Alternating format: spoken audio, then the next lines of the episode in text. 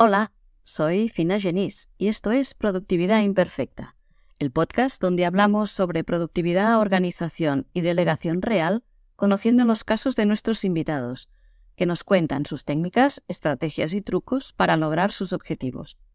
¿Te apuntas? Empezamos.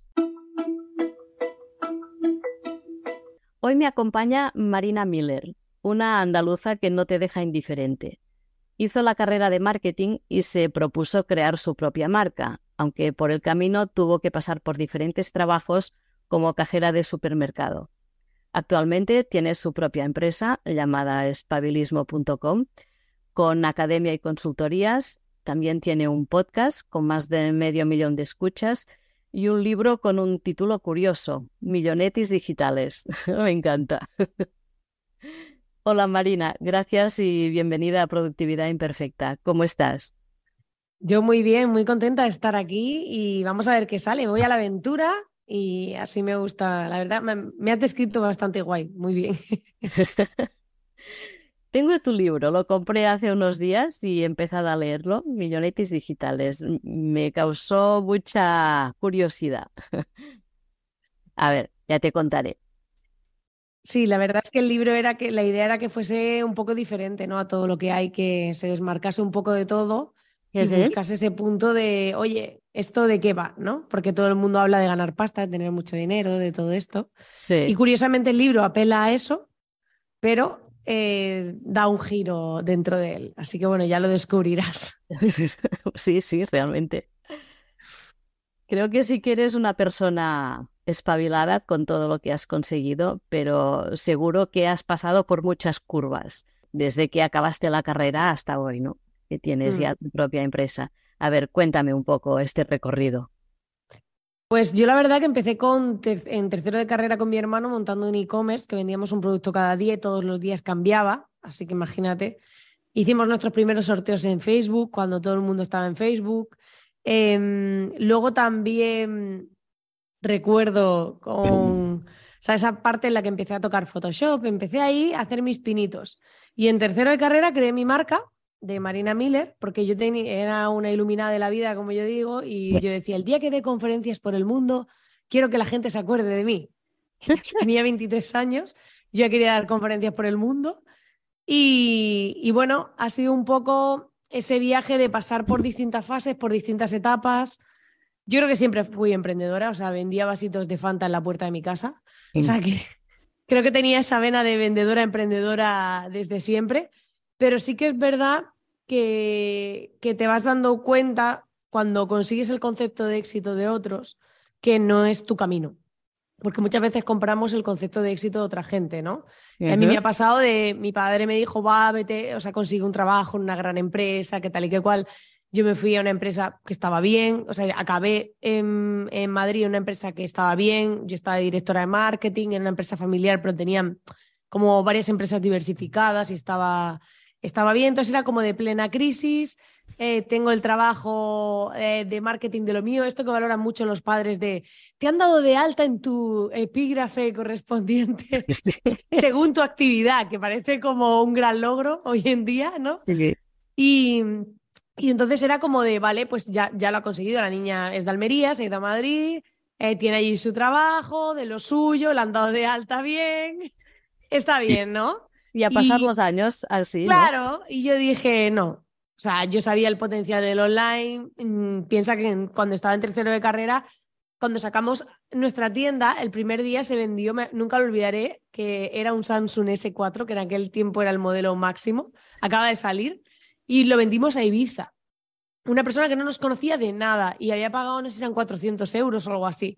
Entonces ahí te das cuenta de que se pueden hacer cosas y, tú mismo te das cuenta del potencial que tiene eh, Internet. Entonces era cuando todo empezaba, ¿no? Pero, pero sí que veía ahí la oportunidad y a mí me encantaba, o sea, yo llevo delante de un ordenador desde que tenía 14 años, que estaba en un ciber, y, era como, mm, me veía mucho la oportunidad y veía que yo no quería estar calentando silla en una empresa constantemente y yo necesitaba libertad.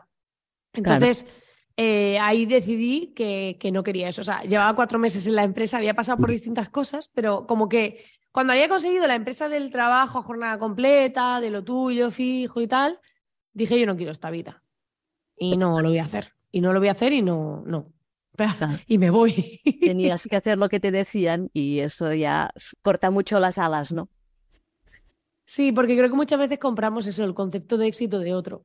Claro. Y me ha pasado con varias cosas, ¿eh? O sea, te puedo contar más, incluso en el mundo del emprendimiento, cuando compras ideas de otros. Ahora, por ejemplo, la gente está obsesionada con escalar y yo creo que sí, que hay que tener cosas escalables, pero si pretendes que tu negocio sea 100% escalable, hay veces que la gente se desconecta del negocio y entonces al final el negocio cae. Claro. Entonces, hay que, yo creo que todo con medida, o sea, es como todo, ni nada, nada en exceso es bueno, pues ni el deporte, o sea que. Sí, sí, sí. todo con la, con la medida justa. Háblanos un poco de espabilismo, espabilismo.com, todo lo que tienes allá metido. ¿Qué ofreces? Pues espabilismo, em, fíjate que el nombre surgió de una conversación con emprendedores, porque yo siempre digo que mis mejores ideas me las ha dado la gente, no las he tenido yo. Escuchar, he aprendido a escuchar mucho a, la gente en vez de, no hay que pensar tanto, solo hay que escuchar más.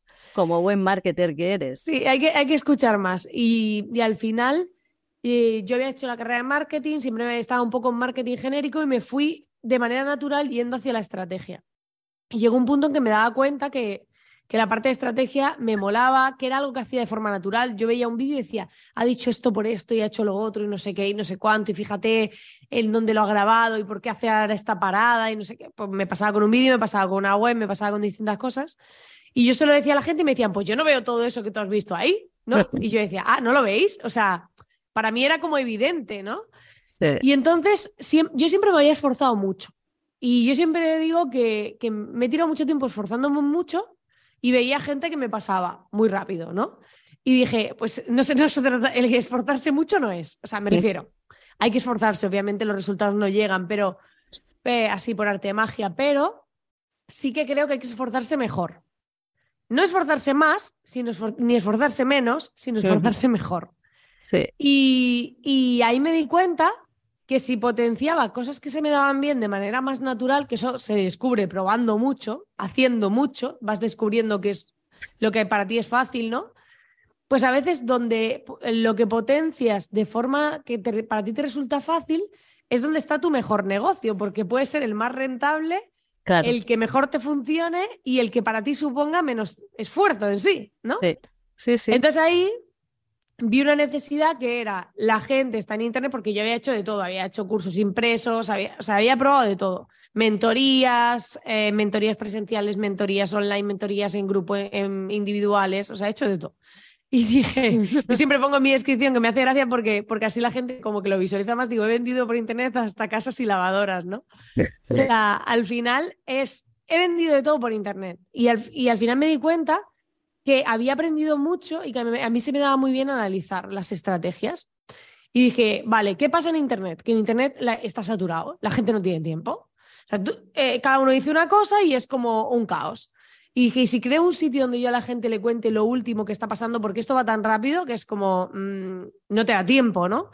Y puedan enterarse de técnicas de venta, persuasión, estrategias y tal que está utilizando ya gente que o las he aplicado yo, algunas las he hecho yo, otras me las he inventado y las he probado, otras las he visto en otros y me han gustado y he dicho, hey, aquí tenéis un caso de alguien chulo que mira lo que está haciendo, tal, tal, tal. Y yo desgranarlo y explicarlo cómo está hecho.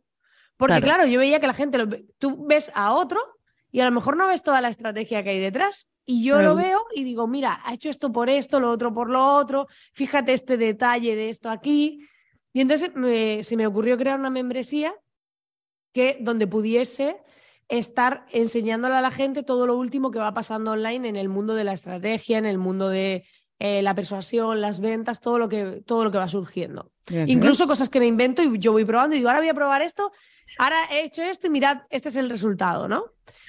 y, la verdad que para mí ha sido un, o sea, dentro del espadilismo, para mí la visión es que sea una escuela, bueno, lo es, pero quería como que fuese una escuela mm, cada vez más, por eso en verano hice un, el verano del año pasado, hace ya un año, hice un rebranding de la marca, le cambié todos los colores, le cambié el logo, le cambié todo, porque quería que se sintiese un cambio hacia la escuela. Y dije, yo llevo mucho tiempo en la sombra, haciendo a gente crecer, y llegó un momento en que dije, ahora quiero yo poder compartir todo ese conocimiento que llevo un montón de años aprendiendo, ¿no? Y poder compartirle a la gente lo que yo sé. Entonces creé la membresía, que es el Club de Estrategas, y luego aparte hago consultorías uno a uno con la gente, que es una mezcla entre consultoría y auditoría. Yo le llamo el confesionario estratégico porque tienen que confesarse, tienen que venir a confesar todo lo que tienen mal y todo lo que están haciendo sin miedo. O sea, me tienen que decir cuánto facturan, qué cobran por cada cosa, o sea, todo para poder ayudar. Porque estamos siempre pensando en que hay que traer más gente, más gente, más gente al negocio. Y muchas veces los negocios no necesitan más gente, necesitan reestructurar los productos, los servicios y cómo los estás ofreciendo. Si estás poniendo, porque si estás poniendo en valor las cosas, si cómo lo estás comunicando. O sea, todo eso hay que, hay que defenderlo porque hoy en día el online es súper competitivo, no es como antes que tenías un blog y te venía todo el mundo y podías vivir de eso. Entonces creo que cada vez más el, digamos, la parte estratégica y de marca tienen más fuerza. Entonces, para mí, espabilismo empezó por la parte de estrategia, pero sí que es verdad que dentro de ahí quiero meterle una parte de diferenciación y que al final espabilismo es espabilarse. Yo creo que hoy en día las dos tendencias principales son la parte de estrategia y la parte de diferenciación, de ser capaz de que cuando la gente llega a ti te perciba como diferente porque hay muchísima competencia, pero a la vez tengas una buena estrategia para conseguir ganarte la confianza de la gente y llevarles hasta donde tú quieres, ¿no? Claro. Entonces yo creo que esos son los dos puntos principales. Y bueno, y a veces también hago, monté una mentoría en mi garaje. La gente viene, que eso ahora no lo tengo puesto en la web porque lo elijo a dedo y ya ahora mismo lo tengo lleno, pero era el, vale, eh, todo el mundo te vende el típico concepto de mentoría o online o, o de distintas maneras, ¿no? O presencial, pero eh, yo antes llevaba a la gente a un coworking y no me gustaba porque al final era como el coworking era bonito, pero la sala es una sala ahí cuadrada, fría, tal. Entonces me inspiré en el concepto este de que eh, muchos negocios se formaron en un garaje como YouTube, Microsoft, Apple, Harley Davidson, ¿no? Bueno, los Harley Davidson tenía más sentido, ¿no? Pero muchos se, formaron, muchos negocios tecnológicos se formaron en un garaje y yo pensé, ¿y si acondiciono mi garaje? Y es como ahora te vienes a mi garaje a construir el tuyo. Y entonces monté como el garaje está chulo, así puesto y tal. Y, me traigo de vez en cuando a gente aquí a trabajar tres días con ellos para ajustarle las tuercas a su negocio. Qué bueno, qué idea, ¿no? Yo voy probando cosas diferentes y, sobre todo divertirme, porque hubo una época que estuve súper estresada, que, yo lo cuento siempre, digo, me vibraba el ojo todos los días y dije, yo no quiero vivir así. entonces empecé a tomarme las cosas de otra manera y a gestionar las cosas de otra forma. Así que así lo hago. Mm. También has hecho eventos presenciales, ¿no?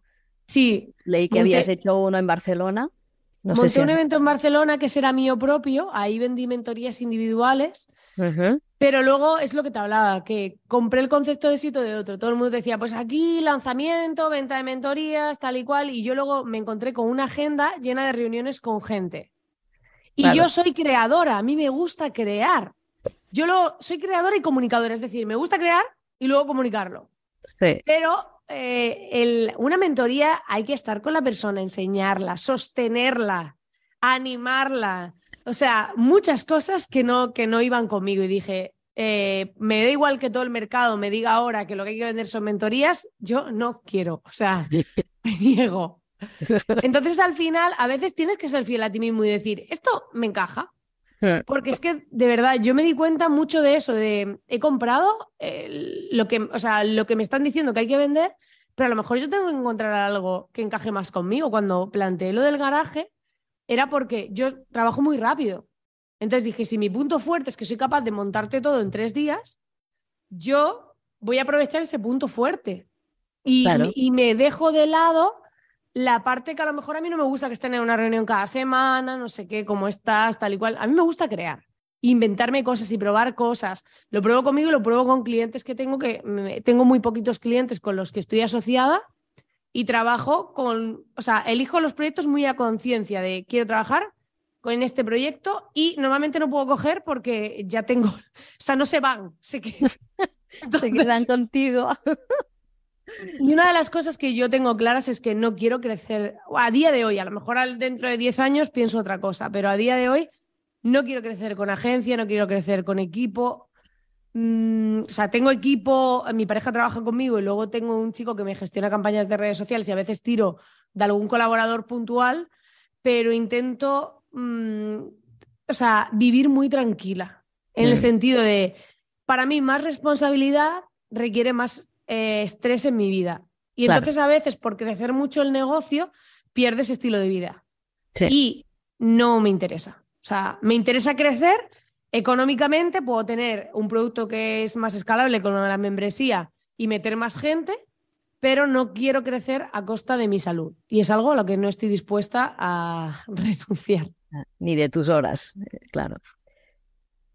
Hablemos un poco ahora de trabajo. Las cosas que haces, ¿en qué consiste tu día a día? ¿Qué haces en un día normal laboral? ¿Trabajas muchas horas? ¿Solo por la mañana? No sé. Pues depende. Hay épocas, ahora tengo un mes de varios lanzamientos, pero luego voy a estar más tranquila en verano. Además, me caso en septiembre y me lo voy a tomar. Gracias. Julio y agosto me lo voy a tomar bastante tranquilita. O sea, voy a hacer cosas, pero no, no me voy a estresar mucho. Estás de wedding planner, o sea que. Claro, entonces he decidido, ¿qué voy a hacer? Ahora, eh, este mes eh, me han surgido varias cosas que he dicho, vale, me meto en ellas porque me, interesa para estar luego más tranquila.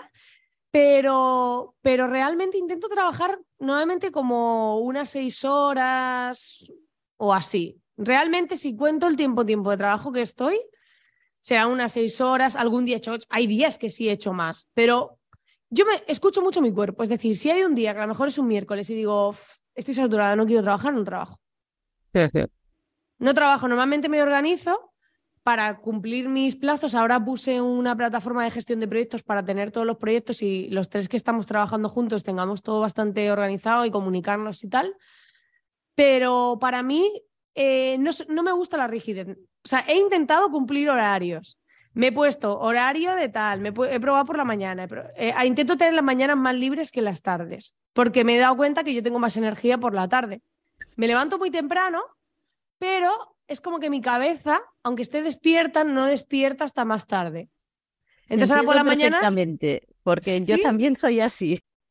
Es como, pero mira, me levanto muy temprano, o sea, muchas veces estoy despierta a las siete y media o a las ocho de la mañana, en plan, o incluso a las siete, pero, pero como que no es mi punto fuerte para trabajar. Entonces hay veces que voy a clases de tenis, me voy a las nueve de la mañana, luego vuelvo, desayuno, tal, tranquilamente, y suelo trabajar más de tarde. Y pero es lo que te digo, tampoco mm, tengo un horario súper rígido, tampoco eh, tengo algo hiperestructurado. Lo he probado, lo he intentado y no va conmigo. Es que es luchar contra mí misma. No, no, no vale la pena. Entonces sí que me organizo el día. Me, tengo un Google Calendar con time blocking y me pongo las cosas, pero soy flexible y las muevo. O sea, si hay algo que pues hoy no me ha dado tiempo y lo quiero mover a mañana o no, o no me encuentro con ganas y lo quiero cambiar, soy flexible porque me concentro mucho trabajando, entonces en muy poco tiempo saco mucho trabajo. Entonces no necesito tanto, o sea, necesito más. He aprendido que me pasa una cosa súper curiosa, que necesito más. Si estoy agobiada, decir, esta tarde no hago nada y al día siguiente saco el doble, que si intento por cumplir, esta, imagínate, esta tarde hago algo y mañana intento hacer algo y al final me, me sale peor. Te sale peor, sí, sí. ¿Y cómo planificas tus tareas? ¿Cómo las organizas? Pues ahora mismo eh, tengo la herramienta esta que se llama Nifty, que lo cogí en una oferta esta de AppSumo. Es una aplicación, una herramienta que no conocía. Cogí un lifetime de estos y me gustaba porque es, me gustan los, o sea, cuando veo los asanas y todo esto con muchas opciones, me agobian un poco porque es como demasiada opción. Es eh. como hasta para la facturación. Yo uso factura directa porque es simple. O sea, no eh. quiero macro, programas que, que tengan de todo. Entonces tenía Notion, todo organizado y tal, pero me gusta más esto porque tiene líneas, eh, tiene como líneas de tiempo, o sea, cronogramas. Entonces yo puedo crear como un hito, dentro meterle eh, tareas, o sea, un hito dentro de un proyecto, ponerle un plazo, dentro le voy metiendo tareas y son checklists. ¿Quién tiene que hacer cada tarea? Y yo puedo ver como las tareas que yo tengo que hacer, si son prioritarias, si no. Entonces me organizo así. Lo que es, yo me bloqueo bloques de tiempo para el proyecto, es decir, mañana voy a dedicarme a esto. Por ejemplo, pues voy a, voy a preparar una clase del club de estrategas. Y dentro de esta herramienta, pues tengo como la checklist de qué tengo que hacer.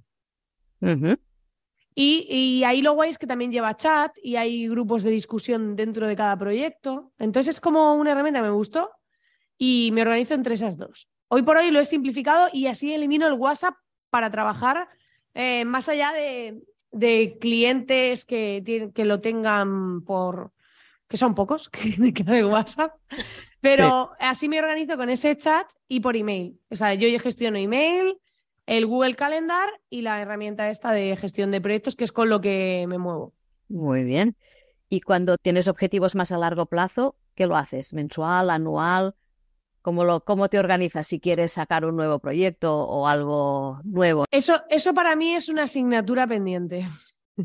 en el sentido de, yo me intento poner objetivos a medio largo plazo, pero ¿sabes lo que pasa? Que soy una persona, o sea, a mí cuando la gente que, me conoce, que está, en mi, o sea, que está en mi lista de correo y tal, porque eh, es donde más me comunico, em, cuando, cuando me ven me dicen, ¿cómo sacas tantas cosas? Y digo, pero si me estoy frenando. O sea, hoy por hoy yo me freno para sacar cosas porque yo creo muy rápido. Entonces, ¿qué pasa? Que si tengo un plan hiperestructurado, es que no podría planificar más de tres meses mi vida. Además, me agobia el hecho de pensar tener que planificar tanto mi vida. O sea, yo me dices, hay, hay que planificar, eh, a no ser que sea un evento puntual, pues mira, tengo que ir a una charla esto, tengo una cosa cerrada eh, para X fecha, vale. Pero no me gusta tener mi vida planificada mm, más de dos semanas vista, a ser posible, como mucho un mes. Con excepciones, ¿no? Por ejemplo, la boda. Sí, bueno, y, hay eventos, o sea, tengo eventos cerrados para más tiempo. Ahora tengo eventos cerrados para octubre, ¿no? Que sé que voy a ir a ese evento, que lo estoy organizando, tal. Pero no. Mm, o sea, como que no me pongo reuniones para dentro de tres meses ni cosas así, porque me gusta, o sea, lo bueno que tiene tener un negocio pequeño y libre es que tú puedes montártelo a tu manera. Entonces, ¿qué pasa? Que, por ejemplo, tú imagínate que yo me hubiese hecho un plan de todo el año y ahora en medio entra la inteligencia artificial, como ha entrado. ¿Qué, hacemos con el plan? O sea, es como de... o sea, el mundo online es súper cambiante y va muy rápido. No sé si realmente se puede tener un plan a, a tan largo plazo. O sea, yo no, no he conseguido hacer eso. Yo me guío mucho por lo que voy viendo en el mercado, por lo que voy escuchando, por lo que voy viendo que se necesita y como puedo crear rápido. Claro. Si intento, este año, por ejemplo, uno de mis propósitos es no abrir más cosas.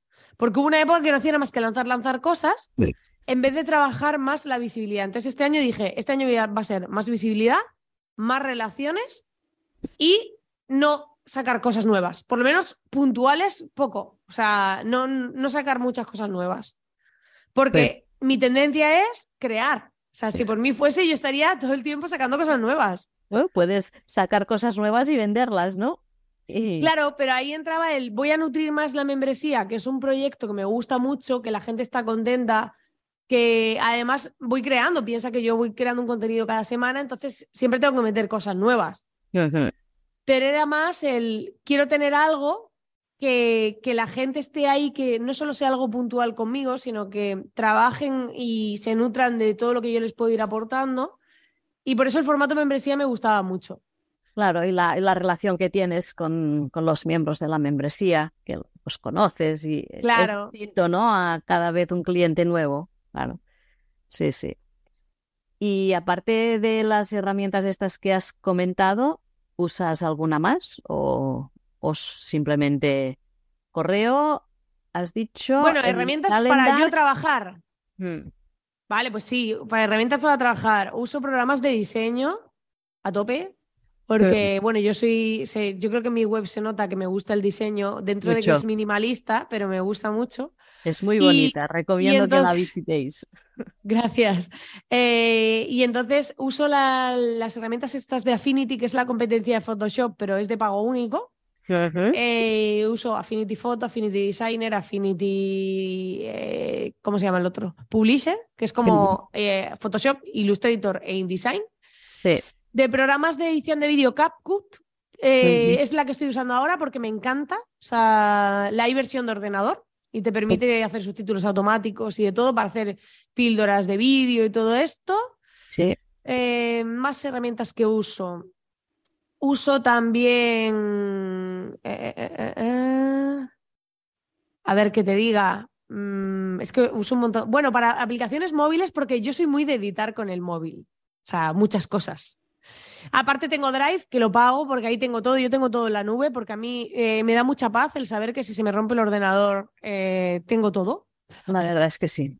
O sea, y yo eh, antes trabajaba con dos ordenadores, entonces tenía todo en la nube. Después decidí quedarme con uno, comprarme un monitor y así lo voy renovando más frecuente, porque cada vez que tenía que renovar los otros, tenía que renovar dos.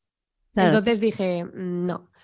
Herramientas para comprimir vídeos, eh, de edición de audio, mm, estoy así viendo un poco por encima. Zoom para videollamadas, también uso eh, Zencaster para grabar podcast de entrevistas porque te saca los vídeos en local en calidad HD. Eh, la aplicación y, y aplicaciones variadas. O sea, tengo un montón de cosas en el móvil porque hago muchas cosas con el móvil. O sea, los vídeos estos cortos, todo eso. Sí. Canva también lo uso para... Porque aunque yo uso programas de diseño pro, hay cosas sencillas que me resultan mucho más rápidas con Canva y las hago con Canva porque agilizo. Luego ya si quiero hacer algo más específico, lo hago con lo otro. Pero, pero sí que uso Canva también. Que yo antes me metía con Canva porque decía, es la herramienta para la gente que no sabe diseñar. Pero no, Sí. eh, es, vale para todo. O sea, Vale, para- Sí, luego cuando te- y también hago mapas mentales con Xmind, que es una herramienta de mapas mentales que haces. Hay otra Es- Main, Mainmas- mm, también es otra similar. Esta sí la conocía, pero Xmind no la conozco. Xmind, lo bueno que tiene es que eh, la puedes descargar en local, no necesitas internet. Puedes Vale. usarla creando en local. Y Vale, tiene la versión gratuita y la versión pro, como la mayoría. Sí. Y no sé si alguna más que se me escape así, pero. Y ahora de inteligencia artificial, pues un montón. O sea, estamos haciendo un montón de cosas. Sí, claro. Ahora es lo que toca ir experimentando y ir viendo. Sí, El otro día probé la Microsoft Designer y, y muy bien. La verdad es que sí. qué guay. Sí. Y luego en el iPad hago dibujos, o sea, cositas así. Tengo alguna de diseño para dibujar con, con el pencil y tal, pero no soy. Yo soy más de calcar que, que de dibujar de cero. O sea, Muy bien. ¿Y tú tienes enemigos de productividad? ¿Ladrones de tiempo? enemigos de productividad. Em, sí, mi perro y mi gato, cuando. Cuando se ponen a jugar o algo que es como estoy en mi despacho, por favor, me, me sacan de mi productividad. Los repartidores de Amazon son mis enemigos de productividad. No compres tanto. Es que mi pareja tiene pedido que si la suscripción de la arena del gato, que si no sé qué, o sea, todo por suscripción por Amazon, entonces es constante.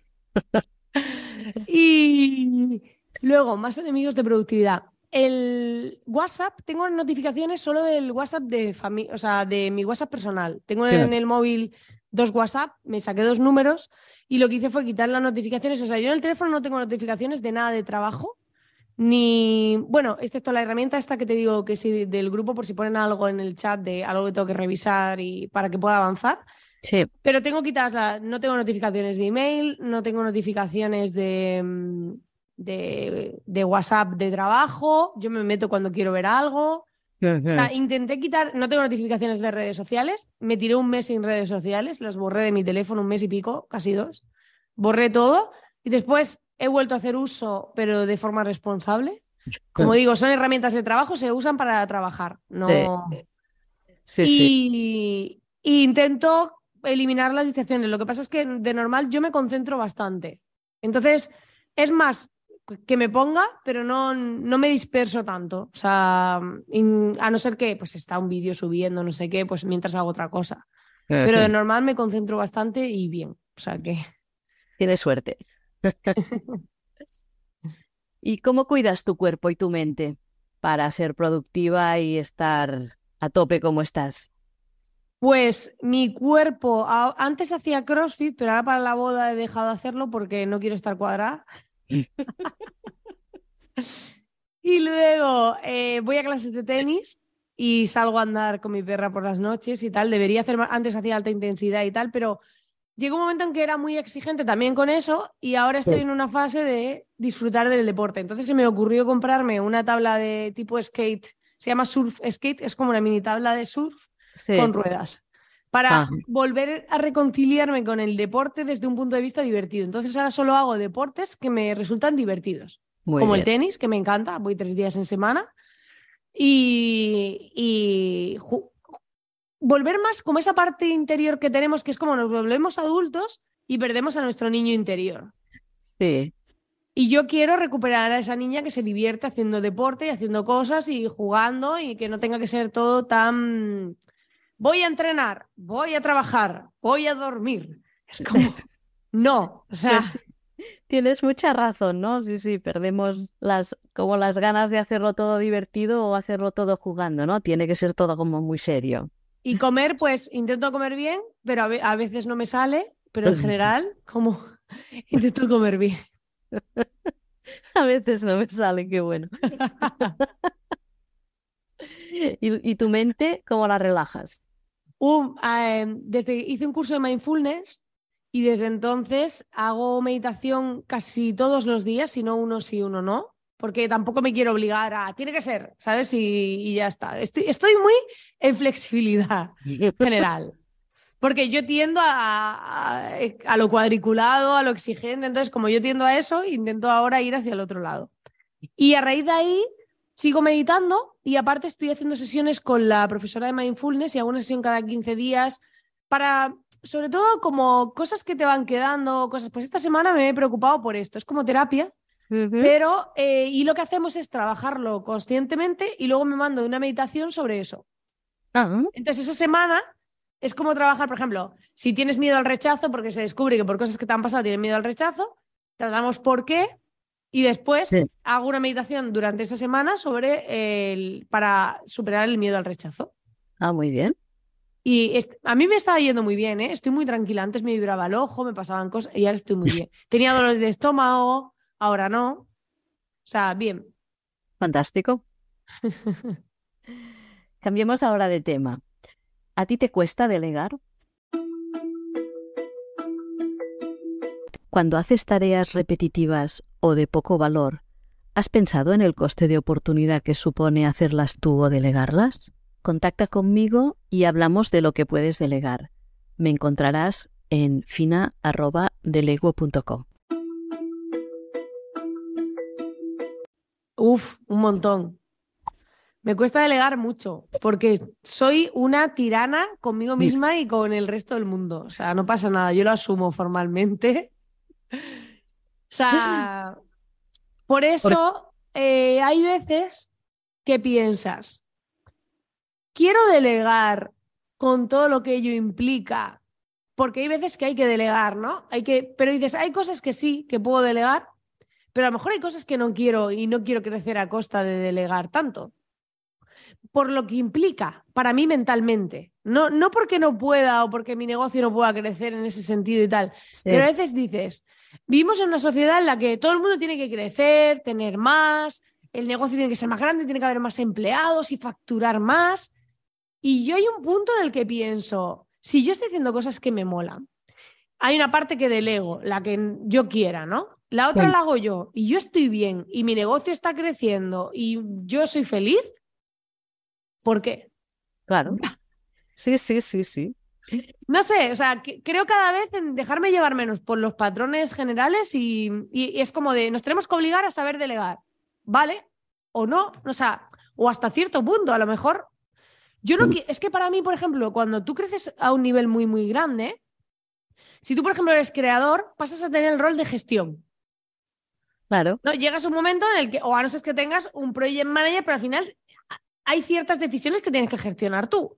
Entonces, vas a acabar teniendo un rol de gestión. Vas a ser quien negocia, quien habla con la gente, quien gestiona y tal. Pero es que yo no quiero ese perfil del negocio. Claro, porque dejarás de hacer lo que a ti te gusta y lo que claro, te Claro, entonces dices, al final me he metido en una vida que a lo mejor no es la vida que yo quiero. Sí. Entonces, yo creo que hay que cuestionar más si, o sea, que te puede encantar eso y que, o sea, que puede ser ese perfil, pero que también muchas veces hay que cuestionar más y eh, preguntarnos a nosotros mismos si ese es el camino que realmente queremos. Claro, el tipo de negocio a lo mejor, que quieres. ¿no? Sí, el tipo de negocio que quieres construir, ¿no? Sí. Y en una empresa, ¿qué consideras que se debería delegar siempre? Uf, qué pregunta más difícil. ¿Qué se debería delegar siempre? Nada y todo, no sé, o sea, me refiero, es como siempre. luego viene la siguiente, lo que no delegarías nunca. A ver, eh, ¿qué, se, ¿qué se debería delegar siempre? Yo creo que el trabajo que no es tu zona de genialidad.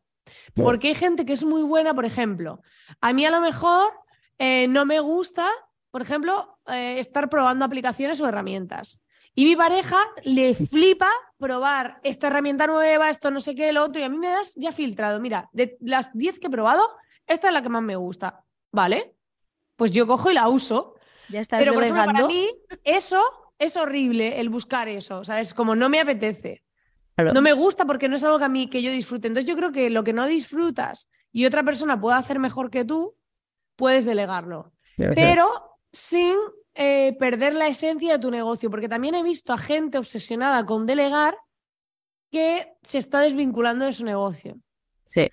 Porque al final es como quiero delegar todo, pierdo la ilusión, ya solo me centro en dinero y mi negocio ha perdido esa, mi esencia. Claro, ha perdido el alma. Sí, sí. Claro, y, eso también lo he visto, ¿eh? Y de estos emprendedores que dices, coño, si me dejaron el petardazo, ¿y dónde está esa gente ahora? ¿Algo ha pasado ahí? Así es. Pero porque realmente eh, yo creo que ahí te pega un bajón cuando te, o sea, te has vinculado tanto al dinero, al ego, a todo eso, que yo creo que se pierde un poco el norte y tienes que volver a recalibrar. Y hay gente, uy, bueno, hay gente que estaba en ciertos sectores y ha aparecido vendiendo otra cosa totalmente distinta y, habían triunfado con lo otro. O sea, que no es que no hubiesen triunfado, que habían triunfado, pero se dan cuenta que, que les falta pasión, que porque al final era solo dinero, solo objetivos. Claro, y no les llenaba, sí, sí. y no delegaría nunca, em, no delegaría nunca la estrategia de mi negocio y el, y el trato el trato con la gente sí que creo que a veces pues, puedes tener un coach o algo así que motive a la gente, si por ejemplo tienes un programa de algo, pero el, contestar yo, o sea, si puedo contestar yo, a mí me gusta que, que, yo le escriba a alguien y me conteste esa persona siempre que pueda. Obviamente, si tienes la agenda súper llena, pues no. Pero hasta que pueda, intentaré estar yo. O sea, esa parte sí me gusta. Y es lo que te digo, y no delegaría el yo ser la, o sea, la creadora, la que cree mis estrategias, la que, aunque luego te apoyes en gente que te dé ideas, pero la creación de las cosas es como, si a ti un negocio te ha dado de éxito haciendo una cosa, creo que es, o sea, creando un producto, no creo que debieses delegar la parte de creación de producto. Es como Apple no ha vuelto a ser lo mismo sin Steve Jobs, por más que siga la compañía, porque las ideas de producto sí. potentes, innovadoras, que las que rompían las tenía él. Entonces ahora han seguido la línea, pero no hay cosas rompedoras ya. No han roto con industrias nuevas, o sea, no como hacía él. Entonces yo creo que esa es la parte que no hay que perder. Sí, totalmente de acuerdo. Y ahora pasamos a cuatro preguntitas un poco más personales, nada, nada difíciles. Dime, ¿alguna cosa que te gusta o que haces y que la mayoría de las personas que te conocen no lo saben? Que la mayoría de las personas que me conocen no lo saben y hago o me gusta. Es que yo soy muy transparente, yo creo que casi toda la gente que me conoce sabe las cosas que hago. Mm. No tengo nada, creo. No hay nada que no sepa. Sin problemas. ¿Manías tienes? Manías de estas curiosas que, que todo el mundo más o menos tiene, como si ves un cuadro torcido y te da por ponerlo bien, o los que tienden la ropa y tienen que poner los calcetines iguales, o... Tengo manías con los ángulos de las cosas, sí que, me, sí que sería, pondría el cuadro recto. Eh, y también eh, me gustan como las cosas simétricas.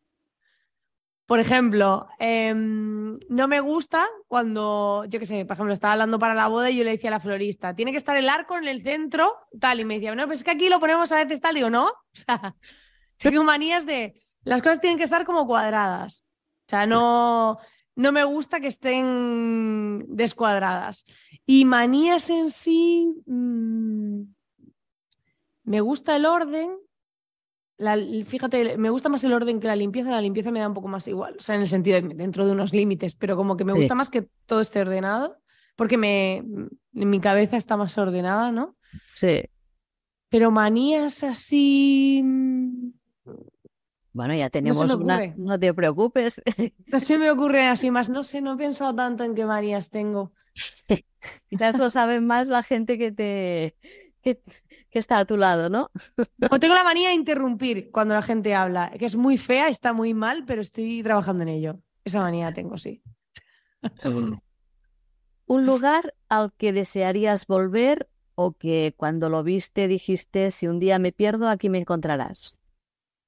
Roma, me gusta mucho Roma. He ido varias veces, me gusta. Es una ciudad que me... Y además me alquilé una Vespa, la recorrí de noche en Vespa y para mí eso fue genial. y es muy chulo. Y finalmente, un personaje histórico de cualquier época para compartir mesa y por qué. Bueno, y charlar, ¿no? ¿Pero vivo o muerto? Es igual, lo que tú quieras. ¿Histórico o famoso? Porque claro, histórico qué es. Bueno, un personaje que haya sido famoso a lo largo de la historia, que, que se recuerde, ¿no? O, un famoso actual, me da lo mismo. Vale. Una persona eh, con quien te gustaría compartir mesa. Yo solo tengo claro, además siempre lo digo, lo digo, eh, lo he dicho en varias entrevistas, lo diré y lo repetiré para hasta que pase. Yo quiero cenar en la casa de Mónica Naranjo y se lo he dicho a todo el mundo, digo, yo voy a cenar en Villa Naranjo algún día de mi vida, porque además no me conformo con con cualquier cosa. Yo tengo que cenar en esa casa, con sus amigos y con ella. Digo, no sé cómo va a pasar, pero pasará. Pero pasará. Bonita Naranjo, te enviamos el mensaje.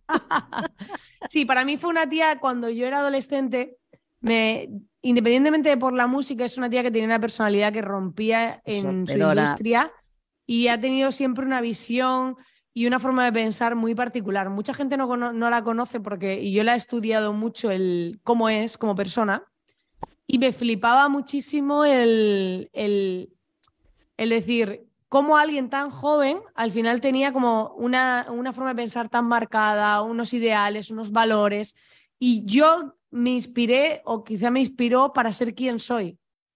Entonces, por eso quiero esa cena porque es como un agradecimiento de decir, gran parte de quien soy me, lo, he inspirado en, en ti, en ver una mujer fuerte, valiente, capaz, en tener un referente. Ese referente de mujer que quizá mucha gente no ha tenido, pues yo me fijaba como en ella externamente, porque hay gente que coge un referente familiar y hay gente que coge un referente externo. Sí, y me fijé en ella como referente para decir, yo quiero ser ese tipo de mujer. De hecho, y ha sido alguien que ha renunciado a todo cuando cuando decidió que no quería eso y ha sido capaz de renunciar al éxito social y a renunciar a muchas cosas y por eso para mí es un referente. Y luego además dejó todo porque no se sentía bien con la industria y decidió dejar todo y hay que ser muy valiente para después de llevar toda la vida haciendo eso decir, lo siento, pero yo no soy feliz ya y me voy. Después volvió a los siete años, pero siete años de retiro Mm, hay que tenerlo muy bien puestos para hacer eso, ¿eh? Pues sí, pues sí. sí, sí. Pues ya está, hasta aquí, Marina. Finalmente te cedo el micro para que puedas decir lo que quieras o dónde te podemos encontrar. Pues nada, ha sido un placer, me he sentido muy a gusto. Me has hecho pensar en cosas, ahora tengo que pensar más cuáles son mis manías y esas cosas. y, de verdad, muchas gracias por invitarme. Eh, me pueden encontrar en espabilismo.com, despabilarse, espabilismo.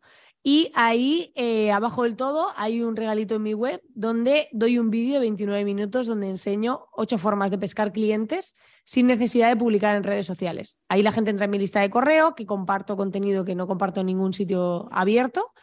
Y pueden descargar este vídeo, que van a ver esas estrategias. Además, dentro de ese regalo hay otro regalo, pero solo los lo ven los que tienen ese regalo. Así que ahí lo dejo para que vayan. Muy bien. Pues muchas gracias por haber aceptado la propuesta y, regalarme parte de tu tiempo para estar aquí.